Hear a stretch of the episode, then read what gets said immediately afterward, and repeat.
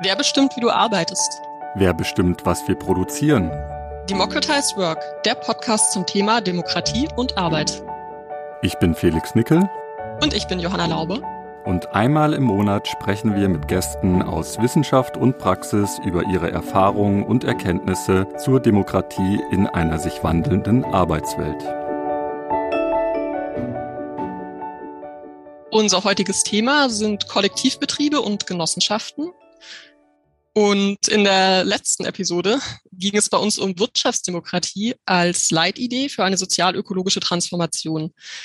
Dabei hatten wir auch diskutiert, wo es heute schon Ansätze gibt für ein demokratisches und sozial-ökologisches Arbeiten und Wirtschaften. Und unsere beiden Gäste waren sich einig, dass Genossenschaften und selbstverwaltete Betriebe, selbstverwaltetes Arbeiten dafür eine wichtige Rolle spielen kann.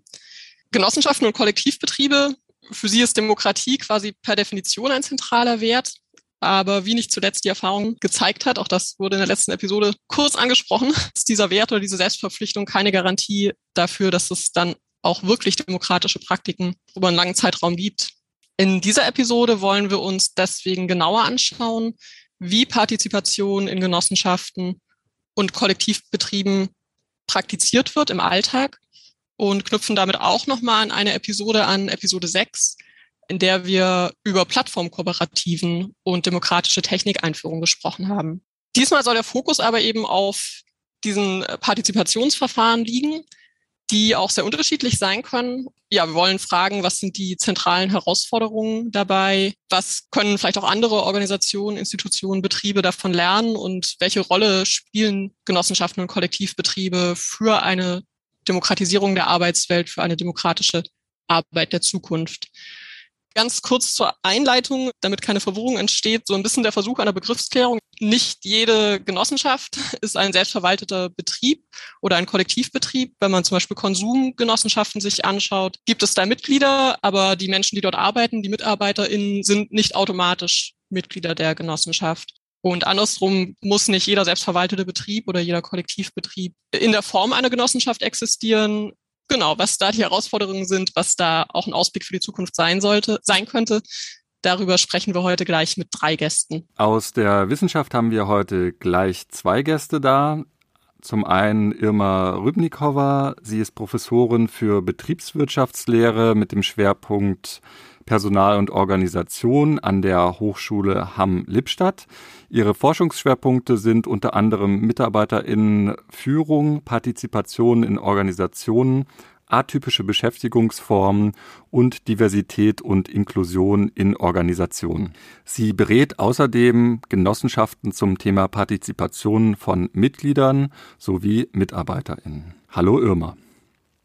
Hallo zusammen. Außerdem mit dabei ist noch Markus Tümpel. Er ist wissenschaftlicher Mitarbeiter am Lehrstuhl Organisation und internationales Management der Technischen Universität Chemnitz. Er interessiert sich unter anderem für Selbstständigkeit und Prekarität, Genossenschaften sowie Partizipation und Wirtschaftsdemokratie. Hallo Markus. Hallo. Und als Praxisgast konnten wir Andi Wolf vom Kinderkultur- und Nachbarschaftszentrum Regenbogenfabrik in Berlin-Kreuzberg gewinnen. Andi kann uns äh, aus seiner langen Erfahrung bestimmt einiges berichten, denn er ist schon seit 15,5 Jahren Mitglied des Kollektivbetriebs Regenbogenfabrik. Hallo Andi. Hallo, Grüße aus Berlin. Wir würden dann auch gerne mit dir anfangen. Genau, wir haben gerade gehört, du bist Teil der Regenbogenfabrik, die dieses Jahr auch ihren 40. Geburtstag feiert. Herzlichen Glückwunsch da erstmal. Ja, kannst du vielleicht in äh, wenigen Worten beschreiben, was die Regenbogenfabrik ist und wie sie entstanden ist, wie sie zu dem wurde, was sie heute ist? Ich versuche es ganz kurz zu machen. Ähm, die Regenbogenfabrik ist entstanden 1981 im Rahmen der Hausbesetzerbewegung. Eigentlich gab es schon vorher den Kampf um ein Kinderkultur-Nachbarschaftszentrum im Kiez in SO 36. Und im Rahmen der Hausbesetzerbewegung wurde dann endlich nach mehreren vorherigen Versuchen das Projekt realisiert. So, anfangs gestartet, äh, wurde einfach gemacht. Heute heißt das ehrenamtlich. Damals hat man sich mit dem Begriff nicht geschert. Und so ist es halt dann langsam entstanden. Die ersten Projekte waren Fahrrad-Selbsthilfewerkstatt, Fahrrad, eine Holz-Selbsthilfewerkstatt, wo Leute selber bauen können. Die Kindergruppe, weil es gab auch ein Wohnhaus und Kultur, Kino. Aber halt auch Kulturveranstaltungen, Hochfeste. Im Laufe der Jahrzehnte hat sich das dann entwickelt, weg von der ehrenamtlichen Arbeit zu bezahlter Arbeit. Der erste Punkt war, eine Kindergruppe einzurichten, eine Kita. Das waren sozusagen die ersten bezahlten Arbeitsplätze. Und dann halt irgendwie das ganze Spiel über Fördermaßnahmen, Projekte. Es gab mal einen Jugendclub. Und dann hat sich das weiterentwickelt über Arbeitsförderung, Maßnahmen, ABM, SAM. Also ich glaube, in der Regenbogenfabrik hatten wir alles, was es so gab an Förderung. Und äh, Anfang der 2000er Jahre war dann halt auch aber der Beschluss, sich davon vollkommen frei zu machen. Organisiert als gemeinnütziger Verein waren natürlich sozusagen Fördermöglichkeiten drin, aber es ist natürlich auch kaum gefördert worden, beziehungsweise nur Arbeitsförderung. Und dann haben wir halt im Laufe der Jahre in den 2000er Jahren Projekte aufgebaut, zusätzliche Projekte, haben die alten Projekte beibehalten, also alles, was ich aufgezählt habe, gibt es immer noch. So, und haben dann halt noch weiter ausgebaut, Hostel, eine Kantine als Wirtschaftsbetriebe und haben auch ein Café, was aber hauptsächlich ein Selbsthilfecafé ist. Und jetzt ist es so, dass wir zwar noch ehrenamtliche Arbeitsplätze haben, aber für junge Leute, Freiwillige Ökologisjahr, so und Bundesfreiwilligendienst, damit die halt reinschnuppern können bei uns. Aber der größte Teil der Arbeit oder auf der wir angewiesen sind, die bezahlen wir mittlerweile selber, haben 33 Beschäftigte. Und es gibt aber auch die Möglichkeit, gerade im Kulturbereich, für Leute, die halt woanders einen Job haben oder eine Rentnerin haben wir drin, äh, ehrenamtlich zu arbeiten. Ähm, ja, mich würde jetzt interessieren, habt ihr einen Anspruch an Arbeit oder ein Ideal für Arbeit in der Regenbogenfabrik? Naja, es sind verschiedene Ebenen, wo es auftaucht. Eins ist zum Beispiel die Arbeitszeit. Also bei uns ist eine Vollzeitstelle in der Regel 30 Stunden, weil es soll neben der Arbeit noch ein Leben möglich sein. Als ich noch nicht da war, vor 25 Jahren, wurde mal 20 Stunden definiert. Das ist natürlich ökonomisch nicht umsetzbar. Die Leute müssen teilweise mehr arbeiten, um davon zu leben, aber trotzdem halten wir an dieser Grenze fest. Das Zweite ist, dass natürlich die Individualität berücksichtigt werden muss. Also ich sage immer, ich verlange von jedem, genauso wie von mir, 100 Prozent. Aber meine 100 Prozent sind natürlich sehr unterschiedlich. Wenn ich zu Hause Stress habe, wenn ich krank bin, dann muss das berücksichtigt werden dass man entweder freikriegt, dass man dann halt irgendwie weniger arbeitet, dass man nicht so leistungsfähig ist. Das heißt, eine Offenheit zur eigenen Situation gehört in die Arbeit rein, nämlich die persönliche Situation, die ja oft woanders nicht interessiert ist. Vorher habe ich es halt mitgekriegt, dass es ja keinen Arsch interessiert, wie es einem wirklich geht. Das dritte ist permanente Kommunikation. Das ist die Ebene sozusagen, wie binden wir die Kolleginnen und Kollegen mit ein. Also wir verstehen uns als Kollektiv, auch wenn wir als Verein organisiert sind und sogar noch eine kleine Firma haben die dem Verein gehört, weil Hostel und Kantine darf ein gemeinnütziger Verein besitzen, aber nicht betreiben. Das ist ein Riesenunterschied. Trotzdem verstehen wir das alles als Kollektiv zusammen. Das heißt, alle bestimmen mit, alle entscheiden mit. Wir arbeiten mit einem reduzierten Konsens. Das heißt, es gibt kein individuelles Vetorecht. Man muss mindestens zu dritt sein. In der Praxis hatten wir dieses Erlebnis nicht. Das andere ist, möglichst viele Leute mitnehmen, weil es ist auch so, dass wir natürlich nicht zwingen können, dass Leute mitreden, mitdiskutieren. Die Teilnahme findet halt darüber statt, dass möglichst viele Leute reden. Also die informellen Gespräche sind eigentlich auch eine ganz wichtige Arbeitszeit. Also wenn man auf dem Hof steht und plaudert, sind das im Nachhinein für Entscheidungsprozesse auf jeden Fall produktive Zeiten. Ansonsten ist es so, dass wir natürlich im Prinzip sozusagen alle mit einzubeziehen, heißt natürlich auch, je wichtiger eine Entscheidung ist, umso langfristiger planen wir auch die Entscheid den Entscheidungsprozess, um möglichst viele mitzukriegen. Aber da haben wir auch Mechanismen entwickelt, um halt zumindest halt über Protokolle und so weiter und halt auch, äh, dass jedes, alles, was beschlossen wird, muss bestätigt werden zwei Wochen später, damit halt äh, immer noch Leute, die halt nicht da waren, die den Prozess nicht mitgekriegt haben, spätestens wenn die Entscheidung da ist, schreien die dann vielleicht auf. Als nächstes zur Wissenschaft. Äh, Irma Rübnikova, Markus Tümpel, äh, ihr forscht beide zu Partizipation in Organisationen und habt gemeinsam in einem Projekt zu Partizipation speziell in Genossenschaften gearbeitet. Dazu ist letztes Jahr auch ein Buch erschienen, Partizipationspraktiken in Genossenschaften, eine Untersuchung des normativen Anspruchs und der Alltagsrealität. Einen Link zum Buch werden wir auch in den Show Notes veröffentlichen, wen das interessiert. Ja, uns würde interessieren, wie seid ihr beide zu dem Thema gekommen? Mein eigener Weg zu Genossenschaften war eher aus der Neugierde heraus, als diejenige, die sehr viel in, im Bereich Organisationsmanagement ähm, unterrichtet hat, auch in den Unis, habe ich festgestellt, dass die Genossenschaften äh, in der üblichen BWL-Lehre kaum äh, ein Thema sind. Und gleichwohl ähm, habe ich mich für die äh, Partizipation in Organisationen allgemein ähm, interessiert und festgestellt, dass das tatsächlich eine Art ähm, ja, Lücke besteht, ähm, die auf neue Erkenntnisse bereithält. Wollt ihr vielleicht noch was dazu sagen, warum ihr denkt, dass Genossenschaften ja ein relevantes und auch aktuelles Thema ist? Ich fand die Ausführungen von äh, Andy sehr schön, muss ich gestehen, äh, weil das deutlich wurde, Partizipation kann man in Organisationen auch unabhängig von der konkreten Rechtsform äh, praktizieren. Damit will ich auch hervorheben, Genossenschaften ist eine mögliche Form, aber keinerseits ausschließliche und erst recht nicht eine Rechtsform, die es sicherstellen kann, dass die Partizipation gelebt wird. Und das zeigen auch unsere mm, Ergebnisse ähm, aus dem Projekt wir sind im Projekt so vorgegangen, dass wir ausschließlich eingetragene Genossenschaften nach der deutschen Manier sozusagen ähm, adressiert haben, EGs. Und ähm, äh, wir haben alles in allem 14 Genossenschaften untersucht und ähm, am Ende stellen wir fest, alleine unter diesen 14 Genossenschaften, die ja eine ganz, ganz kleine Auswahl von der m, sehr breiten genossenschaftlichen Landschaft in Deutschland darstellen, finden wir eine extrem große Vielfalt an Partizipation, obwohl, und das ist das Besondere, obwohl gesetzlich, das Genossenschaftsgesetz sieht ja bestimmte Partizipationsformen vor.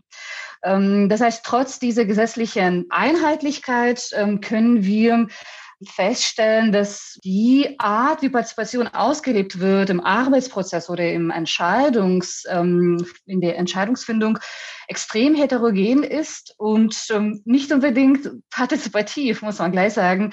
Das heißt, man kann Genossenschaften keinesfalls mit Partizipation gleichsetzen. Ich würde ganz kurz zusammenfassen, was unsere Erkenntnisse waren aus dem Projekt. Wir haben am Ende ähm, vier Typen gebildet. Ähm, und diese Typen spiegeln eben unterschiedlichen Umgang mit Partizipation wider. Das ist zum einen projektbasierte ähm, Partizipation in eher kleinen Genossenschaften, die für eine bestimmte Aufgabe sich gegründet haben, beispielsweise eine Wohnungsgenossenschaft, ähm, auch aus der Hausbesetzerszene im Übrigen, auch in Berlin, bei der es Partizipation zu quasi zum Selbstverständnis gehörte und äh, eben die Beteiligten sehr sehr großen Wert äh, darin gesehen haben, äh, bei allen Entscheidungen mitzumachen und das ist das eine. Das andere war wertebasierte äh, Partizipation, äh, bei der es äh, tatsächlich darum ging, dass Partizipation in diesen Genossenschaften ein grundsätzlicher, nicht hinterfragbare Wert war und ähm, man wirklich keine Mühe geschont hat, auch trotz der Größe der Genossenschaften partizipative beispielsweise Mitgliederversammlungen anstatt der Vertreterversammlungen einzurichten. Und dann kommen zwei Typen, die aus unserer Sicht Partizipation eher als Formalie gesehen haben. Das ist mein Management-orientierte Typus, bei dem das Management genau genommen Genossenschaft wie eine ganz normale Unternehmung, wie eine Firma betrieben hat und die mh, hm, gesetzlichen äh, Vorschriften eher als eine Last angesehen hat und versucht hat, die ganzen Entscheidungen bei sich zu bündeln. Und äh, zu guter Letzt noch die kundenorientierte Partizipation, bei der es äh, im Wesentlichen darum ging, eben die Mitglieder, also diejenigen, die mit ihren finanziellen Anteilen an der Genossenschaft beteiligt sind, zu binden, ähm, ihre Bedürfnisse zu erfüllen und dadurch auf dem Markt zu bestehen. Und das, das ist eben auch für uns ein Hinweis, jede Organisation kann partizipativ oder weniger partizipativ sein, so auch die Genossenschaften. Das heißt, sie stellen keinen Garant für partizipative Entscheidungsfindung dar, aber eine dafür gedachte und äh, durchaus günstige Rechtsform. Ja, dann vielleicht auch wieder zurück zur Regenbogenfabrik. Andi, wie sieht denn bei euch die Arbeit im, im Kollektiv dann in der Praxis aus? Du hattest das ja schon mal so ein bisschen angeschnitten. Wie trefft ihr denn Entscheidungen genau? Ja, wir haben ein ziemlich abgestuftes System, dadurch, dass wir verschiedene Arbeitsbereiche haben, die auch ziemlich fremd sind. Also jetzt von der Arbeit her. Holzwerkstatt, Fahrradwerkstatt, Kantine, Kochen, Postel, Kultur. Und äh, aber alles sind sozusagen wieder kleine Kollektive, die auch hierarchiefrei arbeiten. Gut, ich sag mal gleich vorneweg, eins unserer wichtigsten Sachen ist immer der Kampf gegen Hierarchien, die entstehen oder die halt gerne, gerne Leute nutzen, so im positiven Sinne, dann äh, können sich raushalten oder halt im negativen Sinne, dann haben sie einen, auf den sie schimpfen können. So, ähm, aber halt, da ist es wichtig, dass die Kollektiv, diese Gruppen, die halt auch wieder unterschiedlich arbeiten. Manche arbeiten die ganze Zeit zusammen, andere arbeiten im Schichtdienst, wie Hostel zum Beispiel, dass die halt regelmäßig ihre Treffen machen. Dass die sich halt austauschen und halt auch das, was die Gesamtfabrik über ihren Bereich hinausgeht, sozusagen auch damit reingetragen wird. Ähm, ansonsten ist es so, dass wir jetzt seit Corona uns wöchentlich treffen. Es nehmen im Prinzip, sage ich mal, so ein Drittel bis ein Viertel teil, weil es natürlich auch sozusagen sehr aufwendig ist. Wir hatten vorher so alle zwei Wochen Entscheidungsstrukturen. Wir gucken danach, dass diese Treffen begrenzt sind, also nicht mehr länger als anderthalb Stunden, wenn es im Notfall zwei Stunden zu machen, damit nämlich auch andere wieder informelle Hierarchien, die darüber entstehen, wer hält länger durch und so weiter und so fort, ausgehebelt werden. Und dass die Teilnahme von vielen möglich ist und den permanenten Rückfluss. Und deswegen sage ich auch, diese informellen Gespräche, wenn eine Gruppe nur mit einem da war, trägt ihr das wirklich in seine Gruppe rein. Das kriegt man dann oft eher informell wieder mit und bringt dann da was oder fragt gezielt Leute nach und so weiter. Also das ist einfach sozusagen die, der Weg, wie Entscheidungsprozesse entstehen. Und ansonsten ist es halt so, dass wir halt keine Abstimmung machen, so, sondern es ist immer nur die Frage, ist, ist noch wer dagegen? Wenn wir dann wird lange diskutiert. Manche Diskussionen dauern halt anderthalb Jahre, manche gehen schneller. So, manch, und Leute sagen immer, ja, aber wenn ihr keine Entscheidung habt, dann heißt das ja in der Regel nur, es gibt keine Veränderung. Weil wir ja einen Status quo haben. Und je wichtiger oder massiver eine Veränderung ist, umso schwieriger wird das. Aber das ist halt immer im Verständnis ganz wichtig, klar zu haben. So, dann verändert sich halt nichts. Und dann schlimmstenfalls entscheiden andere für uns, wie zum Beispiel bei der UG-Gründung. Das war dann irgendwann nicht mehr unsere Entscheidung, so, weil wir uns halt nicht anders entscheiden konnten, die Status quo aufrechterhalten bleiben wollten, war das Ergebnis, dass wir dann halt dem Steuerberater folgen mussten und dann halt eine Firma gegründet haben für Hostel und Kantine. Also das ist die Konsequenz, die da drin steckt. So, wenn man nicht selber, und das ist wie im normalen Leben, wie bei allen Sachen, wenn man nicht entscheidet, dann entscheiden andere, schlimmstenfalls. Also Entscheidungsprozesse sind halt dementsprechend halt einfach ein langwieriger Prozess oder aber auch halt ein, ein sehr intensiver.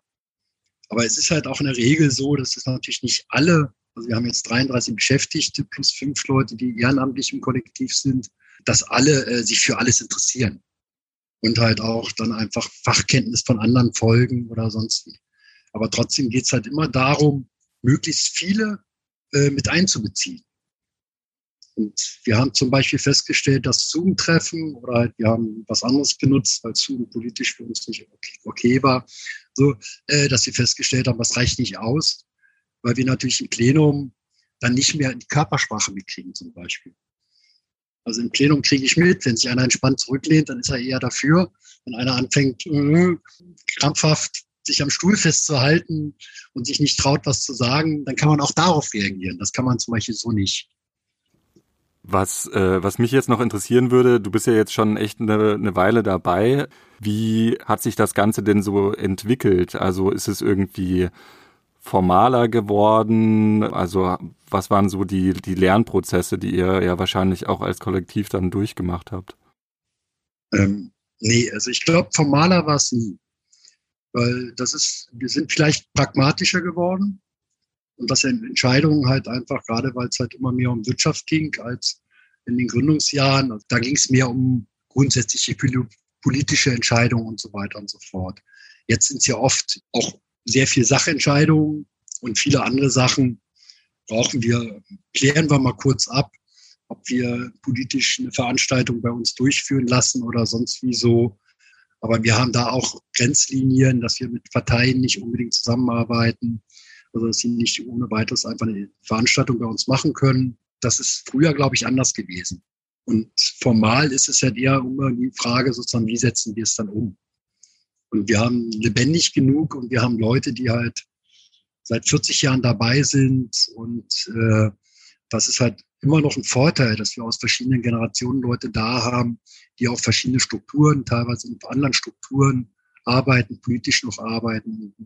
Ich würde an dem Punkt noch ergänzen. Also zum Beispiel das Hinterhaus als Wohnprojekt, was zur Regenbogen gehörte und vor, keine Ahnung, Jahrzehnten dann irgendwann abgetrennt wird, wirtschaftlich, weil Wohnen und Arbeiten sind andere Voraussetzungen und so weiter und so fort.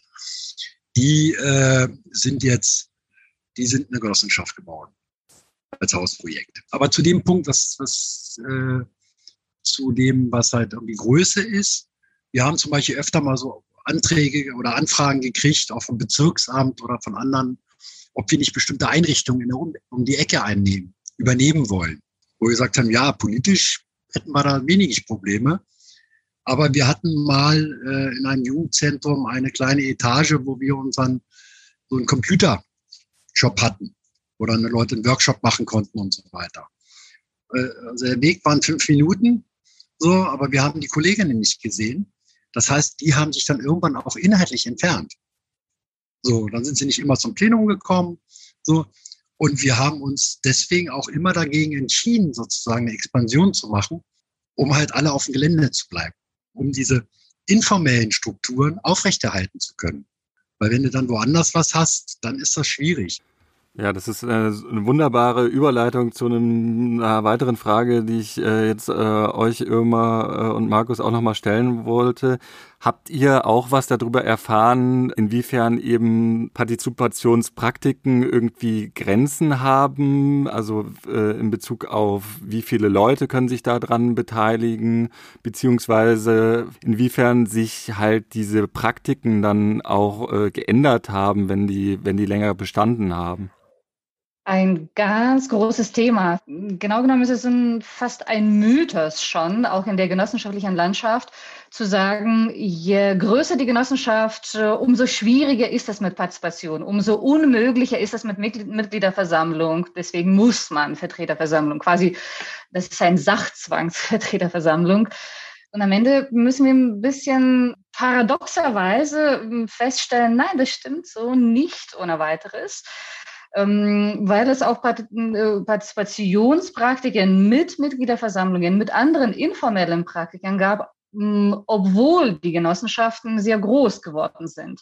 Das heißt, die Größe bedeutet keinesfalls automatisch Verlust an Partizipation, sondern sie stellt eine Herausforderung dar, wie man eben mit neuen Formaten Mitglieder und äh, Beschäftigte an den Entscheidungen teilhaben ähm, lässt die Größe stellt keinen Determinismus dar. Mm, bloß eben diese Wechsel von Partizipationspraktiken ist möglicherweise da. Mm, aber wenn ich einige der Genossenschaften mir vor Augen führe, ähm, erinnere ich mich schon auch an in den Interviews, ähm, dass die Leute erzählt haben, ja, früher haben wir beispielsweise häufiger gesessen, jetzt äh, sitzen wir etwas seltener, aber trotzdem machen wir Kreise, Arbeitskreise oder andere Kreise, in denen wir bestimmte Themen besprechen. Oder sie haben eben andere Struktur für Partizipation eingerichtet. Ähm, insbesondere für die Mitarbeiter. Das ist ja interessanterweise in großen Genossenschaften so ein gewissermaßen eine Herausforderung, während für die Mitglieder durch mindestens die gesetzlich vorgeschriebene Mitgliederversammlung diese Partizipationsmöglichkeit besteht, ist die Mitarbeiterseite, die keine Mitglieder sind, so eine ja auch eine Herausforderung, weil man nicht genau weiß, wie woran man sich orientieren muss. Und ähm, Interessanterweise mh, hm, haben sich sehr viele der Genossenschaften, die wir als werteorientierte Genossenschaften angesehen haben, das heißt diejenigen, in denen Partizipation ein primärer Wert ist, sich gegen die klassischen äh, Mitarbeitermitbestimmungsgremien entschieden, ganz bewusst, äh, weil sie sagten, diese Instanz der Betriebsräte widerspricht deren Selbstverständnis. Stattdessen haben sie eben alternative Vertretungsgremien ähm, eingerichtet. Das heißt, es ist ein permanenter Experimentierprozess, würde ich vielleicht versuchen zusammenzufassen. Und diejenigen Genossenschaften versuchen, diesen Prozess auch wirklich sehr bewusst zu gestalten, um Partizipation ähm, eben von den quasi schon von der von dem Sog äh, der Hierarchie so ein bisschen zu retten und ähm, äh, immer wieder diese äh, Freiräume fürs Partizipieren einzurichten. Vielleicht noch in Ergänzung zu der, zu der Frage der Größe ist es dann auch so gewesen, bei den Genossenschaften, die wir untersucht haben, dass es auch eine ganze Reihe von Genossenschaften gab, die keineswegs besonders groß waren, die aber trotzdem fast schon Paradebeispiele für eine Nichtpartizipation waren. Also gerade der Bereich der Agrargenossenschaft, die haben sich alle dadurch ausgezeichnet, dass eine sehr starke Management-Dominanz vorherrschte, dass äh, ja Mitarbeiter und aber auch Mitglieder im Grunde recht wenig partizipierten. Und das, so schien uns zumindest, auch so ein bisschen auf Gegenseitigkeit beruhte. Also es war jetzt auch kein Bestreben zu erkennen. Es gab wohl mal Bestreben, äh, Betriebsräte zu gründen. In dem einen Fall, das wurde aber dann wohl auch aktiv verhindert. Ja, also man sieht schon an diesen Beispielen, dort äh, war das nicht gewollt und ähm, fruchtete auch in keiner Form, dass irgendwie hier Beteiligung stattfinden konnte. Und das ist leider recht typisch gewesen für diesen Bereich. Ist dann eigentlich das Wichtige nicht irgendwie die Rechtsform und so weiter, sondern die demokratische Kultur oder die Kultur in dem Betrieb oder auch in der Branche, die es schon gibt und an was kann man da anknüpfen, weil da gibt es ja jetzt anscheinend sehr große Unterschiede. Ja, also ich wollte gerade sowieso schon sagen, dass äh, natürlich der entscheidende Punkt ist, und das kenne ich auch von Kollektiven, dass das Wichtige ist natürlich, dass es permanent im Bewusstsein bleiben muss, dass man sich bemühen muss. Ich kenne das auch in Kollektiven, wo dann aus Bequemlichkeit oder halt das dann aus Pragmatismus wurden dann Leute eingestellt, die halt gar kein Interesse eigentlich daran haben, die halt nur einfach ja, einen Job gesucht haben, bessere Arbeitsbedingungen haben wollten. Und ich kenne ein Druckereikollektiv mal erlebt, was kaputt gegangen ist, weil die Leute halt einfach, die da gearbeitet haben, sich die Rosinen rausgenommen haben.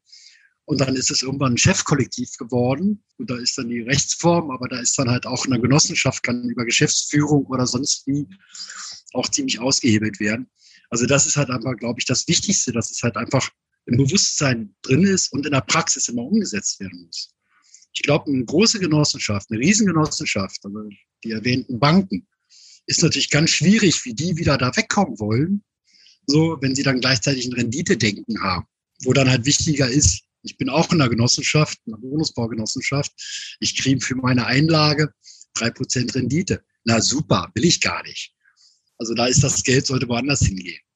Also das ist halt einfach, wo, worum geht's dann? Und das ist halt einfach das, was dann immer, immer von gesagt hat mit der äh, Kundenorientiertheit zum Beispiel oder so.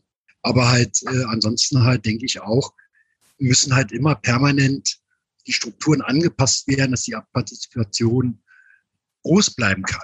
Also das ist halt einfach dieser Anpassungsprozess.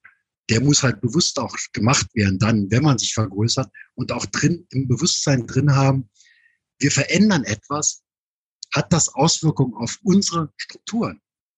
Felix, das, was du als ähm, Annahme in, in den Raum gestellt hast, dem kann ich nur zustimmen. In der Tat, kommt es nicht so sehr auf die Branche an, auf äh, die Rechtsform an, sondern auf die Selbst, auf das Selbstverständnis einer jeden Organisation, in welchen Stellenwert Partizipation überhaupt hat und ob Partizipation zu diesem Wertekanon oder Wertegerüst gehört. Und das ist im Übrigen auch mm, in der Tat die Haupterkenntnis unserer Studie. Wir haben ja Partizipation in Verbindung mit der Sinnstiftung gebracht. Sinnstiftung als ein Prozess der mm, permanenten Vergegenwärtigung der eigenen äh, Werte in Organisation. Und äh, das ist entscheidend, wie Partizipation gelebt wird, ob gelebt wird, äh, welche Werte zugeschrieben wird. Genau, somit ähm, haben wir daran geforscht und gleichzeitig so ein bisschen den, die Aura der Demokratie den Genossenschaften entrissen, aber ähm, gleichwohl hervorgehoben, die Genossenschaften haben eine Chance, wie alle anderen Rechtsformen auch partizipativ zu sein. Ja, ich fand das ganz schön äh, gerade. Also vielleicht die äh, Aura entrissen, aber ähm, wie du das ja auch vorhin schon schön gesagt hast, auch äh, dafür ein bisschen den Mythos abgebaut, dass es quasi ein Naturgesetz gibt, äh, dass Genossenschaften ja ihre Demokratieanteil nach und nach verlieren, wenn sie wachsen. Äh, wir haben jetzt schon, wir wollten jetzt eigentlich die, den Teil der Herausforderungen einleiten, aber wir haben schon viele, ihr habt schon viele Herausforderungen angesprochen und ich würde jetzt deswegen äh, vielleicht sogar eher ein bisschen nochmal auf die Lösungen gucken. Ja, wo es besondere Lösungen irgendwie gab für die Herausforderungen, wo ihr irgendwie ein, vielleicht euch ein konkretes Beispiel einfallen würde, wo ihr das beschreiben könntet, was für Partizipationsprozesse da vielleicht entwickelt wurden es ist eine super wichtige Frage. Äh, nur ein kleines bisschen schwer, weil wir in unserer Forschung eher auf Herausforderungen fokussiert sind. Und gleichwohl, wenn ich nachdenke, mir blieb in Erinnerung ähm, eine große Genossenschaft, die Partizipation sehr ernst genommen hat. Dort war es üblich, dass die, glaube ich, sogar Vorstandsmitglieder regelmäßig ähm, in die unteren Etagen, obwohl davon nicht so viele waren, aber dazugegangen sind und mit den Mitarbeitern direkt gesprochen haben. Das heißt, die Mitarbeiter haben regelmäßig ähm, solche Besuche bekommen und ähm, das habe ich bewundert, regelrecht, weil ich mir bei irgendeiner typischen Bank das nicht vorstellen kann. In Frankfurt aus der XY Etage der Vorstand ähm, zu den ähm, einfachen Sachbearbeitern hingeht. Vielleicht nur ergänzend dazu, das ist im Grunde der Fall, zeichnet sich auch deswegen so aus, weil diese Instanz, die es dann dort gab, das ist das, was Irma vorhin schon angesprochen hat, ähm, so ein Vertrauensrat war, der quasi den Betriebsrat ersetzen sollte und intern dann auch so, äh, ich glaube, Betriebsrat Plus genannt wurde. Ähm, einfach weil man das Bestreben hatte, über das hinauszugehen, was ein Betriebsrat in der Regel machen kann überhaupt und auch das Konfliktpotenzial gleich rauszunehmen. Nicht jetzt irgendwie im Sinne von, äh, wir haben niemanden mehr, der uns kritisiert oder die Geschäftsführung nicht mehr kritisiert, sondern eher in dem Sinne, wir arbeiten hier zusammen ähm, und der, ja, irgendwie im Sinne des, der Kooperative, wenn man so will.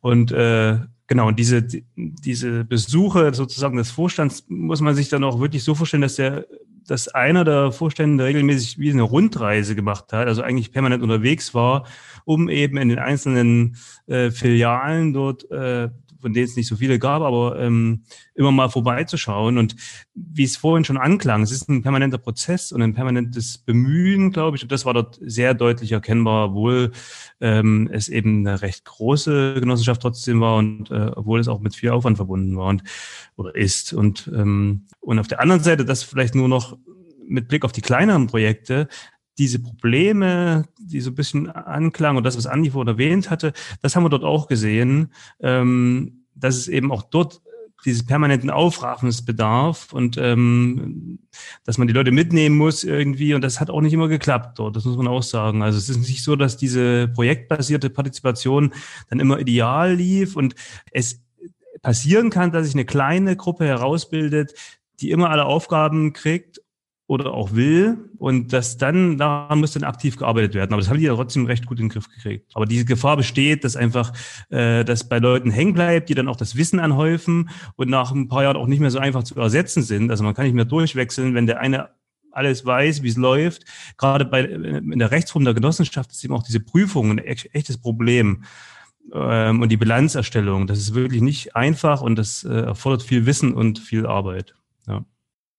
Ja. Das waren ja jetzt schon wirklich viele Punkte. Was mich nochmal interessieren würde jetzt, Irma und Markus, wie schätzt ihr das denn ein? Wächst die Genossenschaftslandschaft und was müsste vielleicht dafür getan werden, um ja diese Kollektivformen des Arbeitens und Wirtschaftens weiter zu verbreiten? Ich ähm, habe die aktuellen Statistiken nicht im Blick, aber die allgemeine Tendenz ähm, ist schon sehr positiv für die Genossenschaften. Ähm, das haben wir, glaube ich, auch in einem Artikel von uns genannt. Das ist eine Renaissance der Genossenschaften aktuell, die wir erleben, insbesondere mit Neugründungen im Energiesektor. Das korrespondiert sehr gut auch mit der sozial ökologischen Wende. Hm, von daher sieht es gut für Genossenschaften aus, rein von der Rechtsform äh, gesehen. Hinzu kommt ja auch, dass die Gründung der kleinen Genossenschaften gesetzlich inzwischen auch erleichtert wurde. Das heißt, es kostet nicht so viel und ist nicht mehr so aufwendig. Somit sind die Rahmenbedingungen sehr günstig. Was konkret in den Genossenschaften gelebt wird, ist eine andere Frage. Hier müsste man das wieder untersuchen. Andi, wie sieht das denn äh, bei euch aus? Äh, da weitere Pläne für neue Unterprojekte bei euch? Oder sagt ihr jetzt so, wir, wir arbeiten jetzt weiter erstmal mit dem, was wir haben? Ähm, also wir sind einfach in der Situation, dass die räumlichen Kapazitäten erschöpft sind sozusagen. Und das andere ist, dass wir immer wieder, und das ist jetzt so, das war vorher schon so, dass wir halt einfach sozusagen in einzelnen Projekten einfach einen Wandel haben, mit denen wir uns beschäftigen.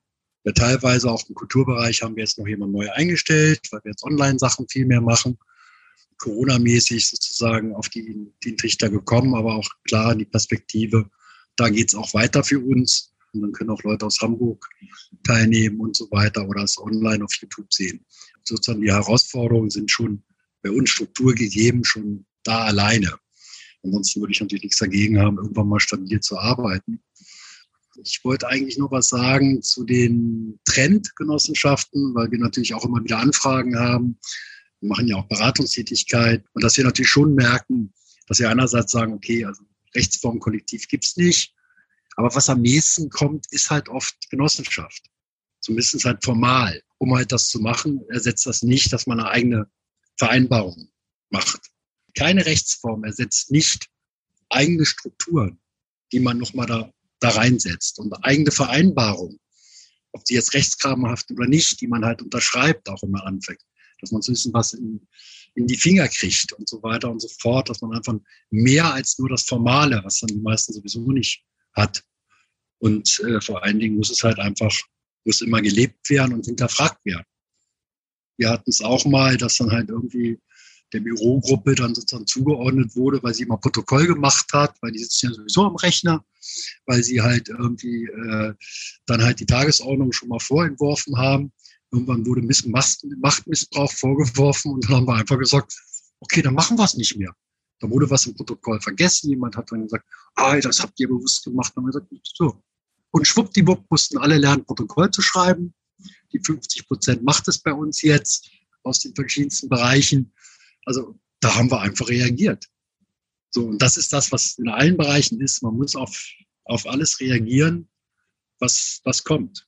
Ja, genau. Das war ein schöner Abschluss. Und es sind auch viele spannende Themen angesprochen worden, wo ich auch hoffe, dass wir das in weiteren Episoden auch nochmal anknüpfen können und weiter vertiefen können. Bis jetzt klappt das immer ganz schön. Auch wieder das Thema Arbeitszeit, was jetzt auch schon öfter aufgetaucht ist, äh, wird uns, glaube ich, auf jeden Fall auch noch beschäftigen. Und ja, mir bleibt da noch mich ganz herzlich zu bedanken, dass ihr euch die Zeit genommen habt heute und eure Erkenntnisse und Erfahrungen mit uns und mit den HörerInnen geteilt habt. Äh, Maruk Nikova, Markus Tümpel, Andi Wolf, herzlichen Dank. Ja, und wir bedanken uns auch bei unseren HörerInnen und freuen uns wie immer über Kommentare oder auch Ideen und Vorschläge, Anregungen äh, an unsere Mailadresse podcast.fnpa.eu. Und wir freuen uns natürlich auch, wenn ihr uns auf Twitter folgt.